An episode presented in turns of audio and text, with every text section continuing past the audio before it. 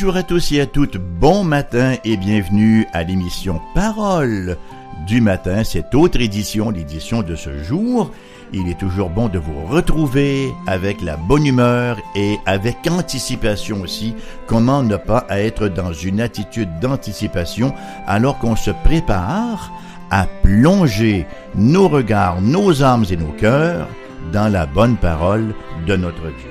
Alors, vous, si vous étiez là lors de la dernière émission, vous êtes certainement au courant que nous avons amorcé une nouvelle série d'études sur le livre, cette fois-ci, de Daniel, le prophète Daniel. Lors de la dernière émission, qui était la première en fait de cette nouvelle série, nous avons vu en introduction les versets 1 et 2.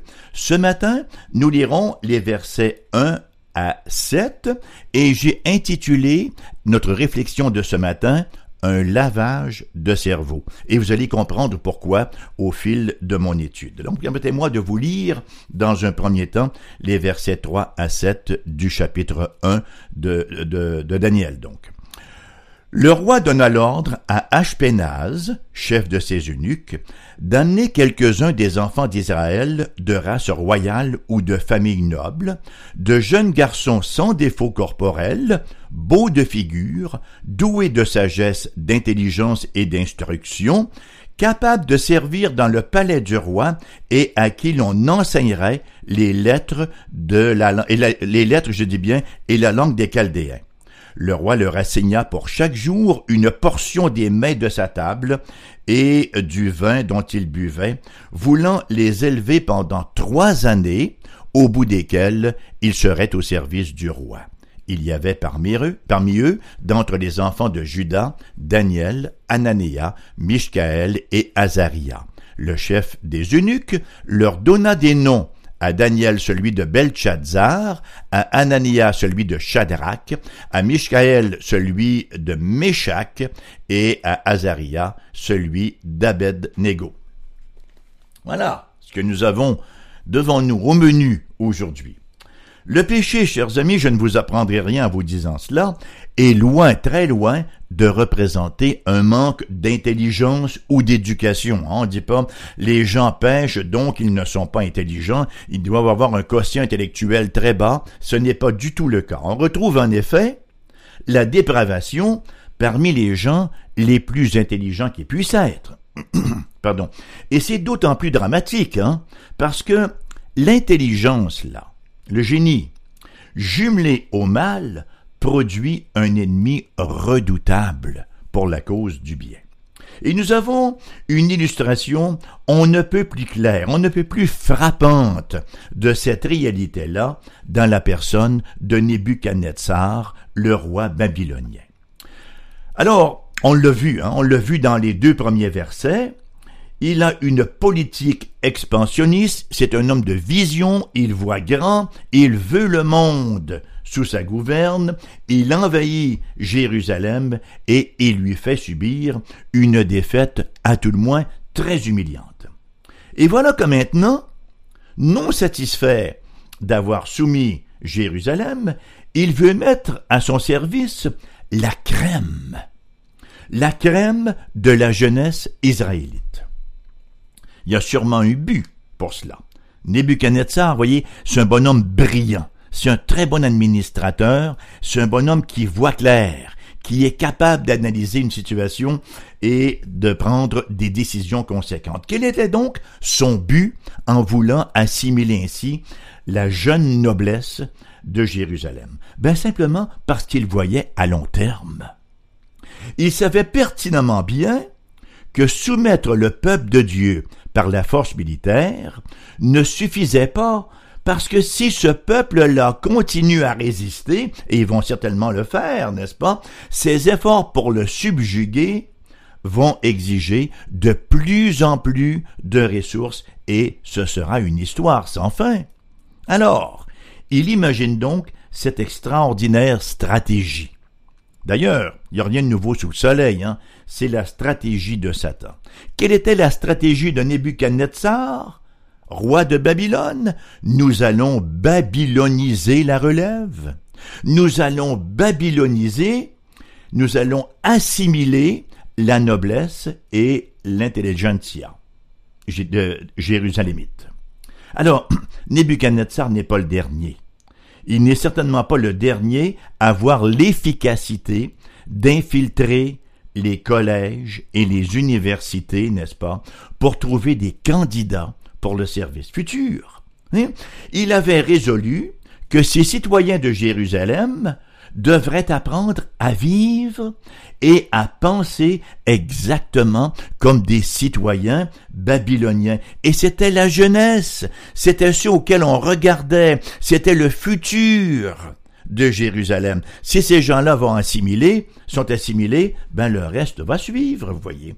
Alors le texte de ce matin nous met en lumière quatre avenues par lesquelles Nebuchadnezzar veut canaliser l'assimilation de ces jeunes Hébreux. Et ce seront mes quatre points ce matin. Premièrement, il va y aller de l'isolement. Deuxièmement, de l'endoctrinement. Troisièmement, du compromis. Et quatrièmement, de la confusion. Et nous allons voir chacun de ces thèmes séparément. Premièrement, l'isolement au verset 3. Le roi donna l'ordre à Ashpenaz, chef de ses eunuques, d'amener quelques-uns des enfants d'Israël de race royale et de famille noble. Vous voyez, il s'agit ici de prendre ces gens-là qui sont bien en vue, qui assurent véritablement le futur de Jérusalem. Il s'agit donc de prendre ici ces jeunes, de prendre ces jeunes qui représentent la relève, de les isoler de l'influence qui aurait modelé leur vie et le caractère pour Dieu tant et aussi longtemps qu'ils sont à Jérusalem, n'est-ce pas, et qui sont exposés à l'influence du temple, etc., etc., ce sont des gens dont le caractère va se mouler pour Yahweh. Mais voilà qu'à Babylone, ils se retrouvent loin du culte public, loin de l'enseignement de la parole, loin de la communion fraternelle avec toutes ses vertus, loin du modèle quotidien. Hein? Qu'est-ce qu'un citoyen de Jérusalem? Comment vit un citoyen de Jérusalem? On sait que les jeunes apprennent davantage par imitation que par instruction. Alors, non seulement avait-il l'instruction au temple, non seulement avait-il l'instruction de la parole de Dieu, mais en même temps, il voyait comment vivaient les citoyens de Jérusalem et ils étaient invités et portés à reproduire ce modèle-là. Nebuchadnezzar se disait que, séparé du four de la piété, les derniers tisons de vraie fidélité au Seigneur allaient s'éteindre. Hein. Nous savons tous, n'est-ce pas, que la brebis la plus vulnérable est celle qui est tenue loin du troupeau. Nous savons que les charbons séparés, ben, se refroidissent. Et ça mérite, chers amis, une sérieuse considération. La première tactique du diable, quelle est-elle? Ben, c'est de tout mettre en œuvre pour nous garder à distance les uns des autres comme croyants, pour nous tenir loin du four de la piété, nous tenir loin de l'Église, hein, loin des réunions de la prière, loin des communions avec les frères et les sœurs, et pour parvenir à ces fins, il ne manque pas d'artillerie, alors qu'il nous attaque de l'intérieur et de l'extérieur. Comment est-ce qu'il nous attaque à l'intérieur? Bon, c'est dimanche matin, ouais, faut aller au culte, hein? plutôt que de dire ah j'ai le privilège d'aller au culte, faut aller au culte. Mais ça ne tente donc pas ce matin. Je suis fatigué. Oui, ça peut commencer par des choses aussi simplistes que cela. Ou encore plus subtilement, j'ai des divergences de vues avec mon Église, je sens que j'ai besoin de prendre un recul. Alors j'irai pas à l'Église aujourd'hui et j'irai pas à l'Église pour quelques semaines, le temps de prendre un recul et de remettre de l'ordre à mes idées. Ou encore, ah oh non, c'est un tel qui prêche ce matin, lui je sais déjà ce qu'il va nous raconter, il est pas très bon. Vous voyez, il y a toutes sortes d'excuses que l'ennemi va venir semer dans notre intérieur pour que on se tienne loin du four de la piété. Maintenant, comment va-t-il attaquer de l'extérieur? Ben, il envoie de la visite, voyez-vous. Ça, je trouve ça pathétique. Les gens ne viennent pas à l'église, ils ont eu de la visite. Ben oui, mais ils amènent la visite avec eux à l'église. Ou si la visite veut pas venir, ben écoutez, euh, amusez-vous pendant quelques heures là. Nous, nous allons à l'église. Nous allons nous exposer à la parole de Dieu. Mais non, ils ont eu de la visite. Ou il y avait une activité suffisamment plus importante. Ou ben là, on avait un brunch en famille aujourd'hui. Oh, on est en vacances, donc on va pas à l'église. On est en vacances, donc Dieu aussi doit être en vacances. Ah, il fait trop chaud, il fait trop froid, il fait tempête, etc. C'est un piège très subtil, n'est-ce pas? Et que dire du sport? Lorsque mon fils Jonathan était plus jeune, vu qu'il était fils unique, on voulait le faire participer à un sport collectif, n'est-ce pas? Et il jouait au baseball. Et il était un excellent lanceur. Il avait un bras bionique, très subtil. Quand est-ce qu'on joue au baseball? Sur semaine. Et quand ont lieu les tournois les plus importants? Le dimanche, voyez-vous. Alors le dimanche, mon fils et moi, enfin personnellement j'étais le coach, j'avais mis les choses au clair. Lorsqu'on joue le dimanche, le coach et le meilleur lanceur de l'équipe ne seront pas présents. Faut mettre les choses au clair. Sinon, n'est-ce pas, on se fait emporter par la vague. Que c'est triste de voir la théologie de la poche de hockey sur l'épaule hein, des parents qui se baladent de ville en ville le dimanche loin du culte pour accompagner leurs enfants dans ce sport-là. Et il y a toujours des manières subtiles de rationaliser. Ah, j'ai quand même lu ma Bible, j'ai quand même prié. Alors, l'isolement, c'est la première tactique utilisée par Nebuchadnezzar pour assimiler ces jeunes, et c'est la première tactique également que Satan emploie pour assimiler les croyants. Deuxièmement, l'endoctrinement, versets 3 et 4. Le roi donna l'ordre à Ashpenaz, chef de ses eunuques, d'amener quelques-uns des enfants d'Israël de race royale ou de famille noble, de jeunes garçons bien sûr sans défaut corporel, beaux de figure, doués de sagesse, d'intelligence et d'instruction, capable de servir dans le palais du roi et à qui on enseignerait les lettres et la langue des Chaldéens. Les boys, l'université babylonienne, qu'est-ce que vous désirez de mieux? Le Harvard de l'époque, n'est-ce pas? A priori, bien sûr que ça peut sembler innocent, que ça peut sembler inoffensif. Après tout, on n'est pas contre la vertu. On n'est pas contre la culture, hein? Cependant, ce n'est pas tant l'enseignement comme tel que l'ambiance et la présupposition derrière l'enseignement qui fait problème. Quel était le but de Nebuchadnezzar? Ben, c'était rien d'autre que de refaire à ces jeunes-là leur schème de pensée. Il veut les amener à penser comme des Babyloniens et non comme des Hébreux. Penser veut dire les actions qui en découlent. S'ils pensent comme des Babyloniens, de facto, ils vont agir comme des Babyloniens. Qu'est-ce que l'école? Qu'est-ce que l'école sinon le moyen que la société se donne pour former des gens qui vont opérer en son sein? Donc, de facto, il est impératif que l'école véhicule les valeurs de la société. Elle doit donc communiquer les valeurs de cette même société. Aujourd'hui, l'endoctrinement babylonien porte un nouveau nom. Il porte le qualificatif de non-confessionnalité. Il est pourtant évident, n'est-ce pas, que la supposée non-confessionnalité, elle est ultra-confessionnelle. Elle professe en effet le sécularisme, elle professe l'humanisme, voire l'athéisme.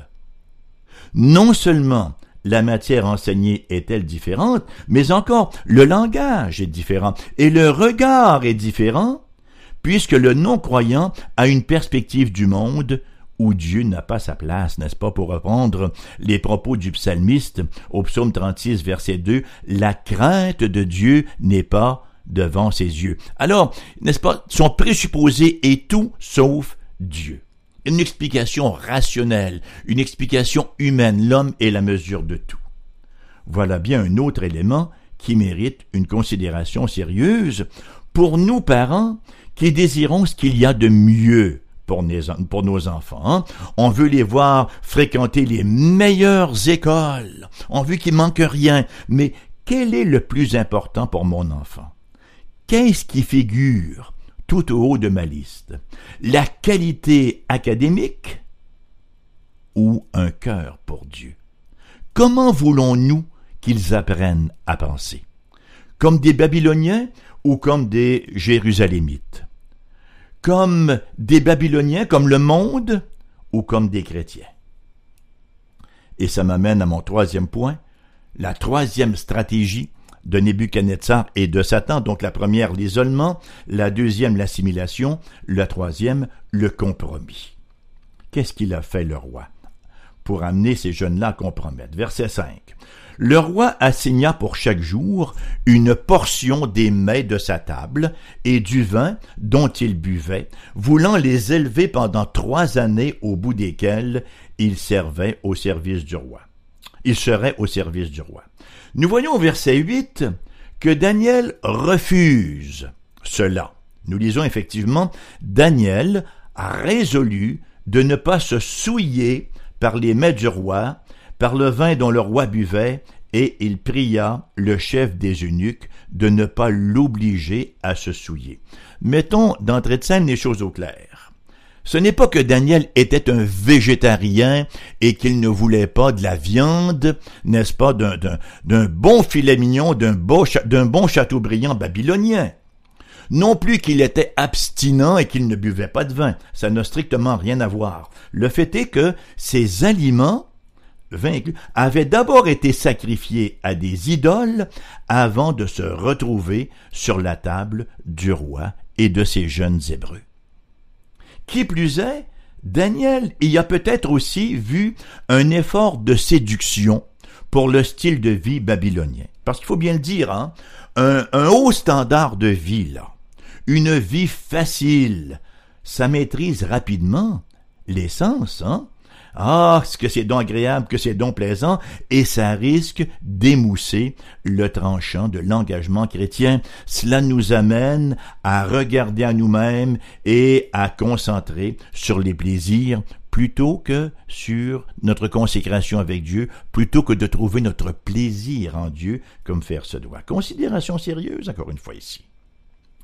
Nous voulons tous que nos enfants manquent de rien, on le voit d'ailleurs, hein, avec la génération présente, on voit ce que ça donne, on a voulu tout leur donner. Nous voulons que nos enfants manquent de rien, nous voulons qu'ils aient une vie facile. Et c'est ainsi qu'on leur crée toutes sortes de besoins. Ce n'est certainement pas la façon de développer un caractère, et comme je le mentionnais là, on le voit d'ailleurs dans notre société, on le voit ici même au Québec, on le voit dans nos écoles, on voit la manière de penser, d'agir et de réagir de notre nouvelle génération. Et ça m'amène à mon quatrième point. Quatrième élément de stratégie de Nebuchadnezzar et de Satan pour assimiler la nouvelle génération. Premièrement, donc, hein, on l'a vu, on a vu l'isolement. Deuxièmement, on a vu, euh, le deuxième point, c'était effectivement l'endoctrinement. Troisièmement, le compromis et ici la confusion. Et ce n'est pas moins subtil. Versets 6 et 7. Il y avait parmi eux, d'entre les enfants de Judas, Daniel, Anania, Mishkaël et Azaria. Le chef des eunuques leur donna des noms à Daniel celui de Belshazzar, à Anania celui de Shadrach, à Mishkaël celui de Meshach, et à Azaria celui d'Abed-Nego. La quatrième tactique, donc, la confusion. Tenter de semer la confusion de la terre dans la tête de ces jeunes gens, en changeant leur nom, c'est pas fou du tout, hein? Nebuchadnezzar voulait changer tout ce qui leur rappelait leur origine et leur destinée. Notons d'ailleurs hein, que leur nom incorporait le nom du Dieu d'Israël, Bel et Ya, hein, Bel Chazar, Daniel, Daniel, Anania, Mishkaël, Azaria, Daniel, il y a le mot El, le mot du Dieu de l'Alliance, hein, Anania, Yahweh, Mishkaël, on retrouve encore El, Elohim, et Azaria, Yahweh. Maintenant, leurs noms vont être changés. Voilà qu'ils reçoivent maintenant des noms babyloniens qui font référence aux divinités païennes. Vous savez, on ne peut sous-estimer l'impact de cela. alors que jour après jour, ils s'entendaient appeler par leur nouveau nom qui les associait à des, divinités païennes. Si par exemple, pour prendre un exemple un peu caricatural, hein, quelqu'un se fait constamment dire et que t'es donc imbécile, et que t'es niaiseux, et que t'es idiot. Ben, il va finir par croire effectivement qu'il est un imbécile, qu'il est niaiseux et qu'il est idiot. C'est l'impact de nos paroles sur les autres. Hein? Considération sérieuse ici, chers amis. La manière dont nous pensons à Dieu, à nous-mêmes et aux autres, et au monde, détermine notre manière de vivre. C'est ça qu'on appelle un world view, une perspective du monde qui nous sert de grille d'analyse pour nos décisions, pour notre agir et pour notre discours. voyez, si Nebuchadnezzar avait pu amener ces jeunes à penser comme des Babyloniens, ils auraient alors vécu comme des Babyloniens. Le secret de notre fidélité à Dieu, c'est notre façon de penser. Nous sommes, jusqu'à un certain point, ce que nous pensons. Romains chapitre 12, versets 1 et 2. Écoutez bien. Je vous exhorte donc, frères, par les compassions de Dieu, à offrir vos corps comme un sacrifice vivant, saint, agréable à Dieu, ce qui sera de votre part un culte raisonnable. Écoutez bien ce qui suit. Ne vous conformez pas au siècle présent. N'ayez pas la même forme, conforme. Ne vous conformez pas au siècle présent, mais soyez transformés. Il y a une métamorphose. Soyez transformés. Comment? Par le renouvellement de l'intelligence, afin que vous discerniez quelle est la volonté de Dieu, ce qui est bon, agréable et parfait. Et c'est certainement l'œuvre de la parole de Dieu et de son esprit. Voyez, notre intelligence a un besoin impératif de renouvellement, un besoin de transformation. D'abord, rappelons-le, nous naissons avec le péché, n'est-ce pas? Nous naissons avec la tâche originelle, ce qui signifie que dès la naissance, nous sommes déjà empreints de corruption. Et alors que nous grandissons, nous nous assimilons de plus en plus au monde, hein? Et nous sommes très vulnérables à tout cela parce que nous avons déjà la corruption en nous. Hein? On n'a qu'à penser aux pubs, à la télé, à la radio, sur les journaux, la pression des pères, toute la culture qui parade devant nous au quotidien, et surtout et au-dessus de tout notre propre péché, d'où l'importance d'un nouveau départ, selon ces deux versets de Romains, n'est-ce pas, ne pas nous conformer au siècle présent, mais être transformés par le renouvellement de l'intelligence en venant au Christ, hein, en recevant la nouvelle naissance et en nous laissant laver par l'eau de la parole, l'eau de la révélation de Dieu. En conclusion, Satan utilise encore aujourd'hui cette même vieille stratégie d'assimilation. Et pourquoi changerait-il? Ça marche, vous savez. Premièrement, il sait fort bien que l'isolement ne produit pas la sainteté. Il sait fort bien que euh, l'endoctrinement, cette espèce de syncrétisme où le christianisme doit toujours se soumettre, courber les chines, fonctionne encore mieux que jamais. Le compromis, cette poursuite du bonheur comme une fin en soi, plutôt que de voir le bonheur comme un sous-produit de la consécration, ça pogne encore, n'est-ce pas? Et la confusion quant à notre identité et à notre but dans la vie. Hein, ça donné entre autres choses, pour prendre un exemple contemporain, le transgenre. Plusieurs, vous savez, ont trouvé de bonnes raisons pour faire des compromis à la cour de Nebuchadnezzar. Bien sûr qu'on peut tenter de rationaliser en se disant qu'aujourd'hui, ah, c'est pas facile de vivre sa foi aujourd'hui. Ben, ça n'a jamais été facile, vous savez. Ça ne l'a jamais été parce que nous avons, depuis Éden, ce perpétuel conflit entre la postérité de la femme et la postérité de Satan. Ça ne l'a jamais été et ce n'est pas plus difficile aujourd'hui qu'à toute autre époque de l'histoire. Imaginons un peu la situation de ces quatre jeunes Hébreux. Ce qu'a pu être cet exil pour eux. Ce sont des ados, là.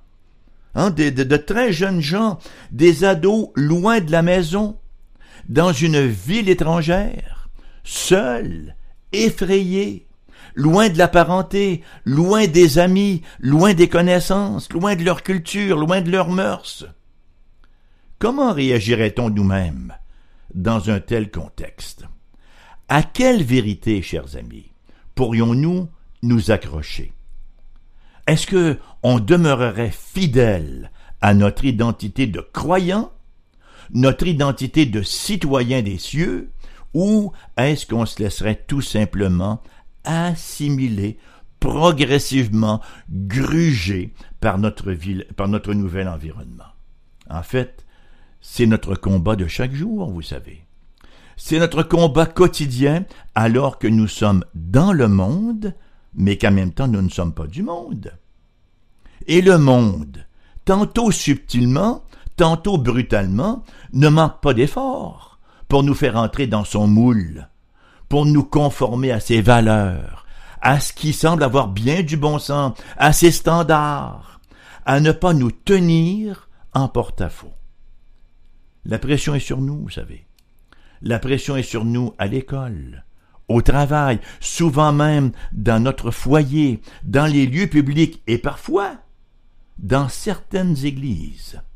La pression d'être comme les autres, dans notre tenue vestimentaire, dans notre langage, dans nos activités, et le reste, et le reste. On s'attend à ce que nous allons rire certaines plaisanteries douteuses, on s'attend à ce qu'on va embarquer, n'est-ce pas, dans la bandwagon, là, si vous me passez l'expression qu'on avait au lac Saint-Jean à l'époque, de médire contre les autres, de critiquer constamment. On s'attend à ce qu'on entre dans le moule du monde. Chaque croyant, chaque croyant est appelé à imiter ces quatre jeunes Hébreux en exil, à savoir tenir ferme, tenir ferme, combattre l'assimilation. Et la bonne nouvelle, c'est que Dieu donne ce qu'il leur donne. Et pour nous assister dans ce combat, qui est sans merci et sans lâche, sans laisse, il nous a donné les moyens de grâce. Sa parole, la prière, la communion fraternelle, les réunions d'église. À nous d'en profiter. À nous de vivre pour lui et d'incarner, n'est-ce pas, cet héroïsme de ces quatre jeunes ados à Babylone. Que le Seigneur nous soit en aide. Ça se termine ainsi ce matin. L'émission vous revient en rediffusion à 14h cet après-midi.